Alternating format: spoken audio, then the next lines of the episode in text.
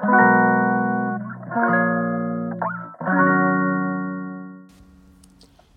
のラジオは当たり前の毎日をもっと楽しくをテーマに配信していくラジオです。こんにちはカナリアかなこです。今日は台風の影響で小学校が休みになり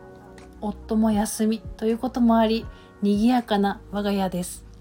さてさて数日前にとても考えさせられることがあったのでそのことについてお話しさせてください。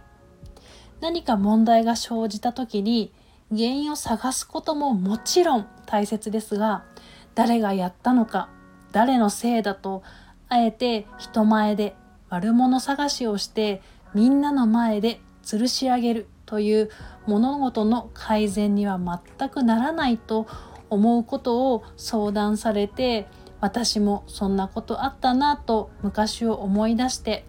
私はみんなの前で吊るし上げるようなことは絶対にしたくないと改めて思う朝でした。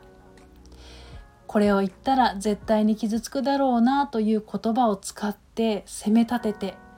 相手の意見を全く聞こうとしないから相手の思いとか考えにも聞く耳を持たず。そもそも問題を解決する意思がなくただ人をいじめたいだけの人が上司だったら誰もその人についていこうとしないし周りは常にビクビクその人のご機嫌を取ることで成り立つ関係は私は嫌だなと思ってしまいます。でもそんなことを私は直接本人に言えることもなく私ができることはとりあえず前に進もう。これしかありませんでした。悪者探しよりも現場は資料を作ったり物事を先に進めることの方が大切でした。そして同じことが同じミスが起きないように引き継げるようにしたいです。こんな風に私が気持ちの切り替えを上手にできるようになったのは今まで読んだ本とヨガのおかげです。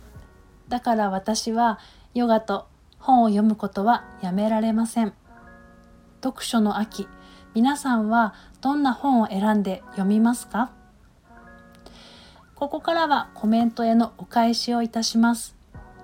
25回目の配信にコメントをくださった4月のさくらさん。私も狂い咲きかもとコメントをいただき40代でヨガインストラクターの私も狂い咲きかもと一人笑ってしまいました。コメントありがとうございます。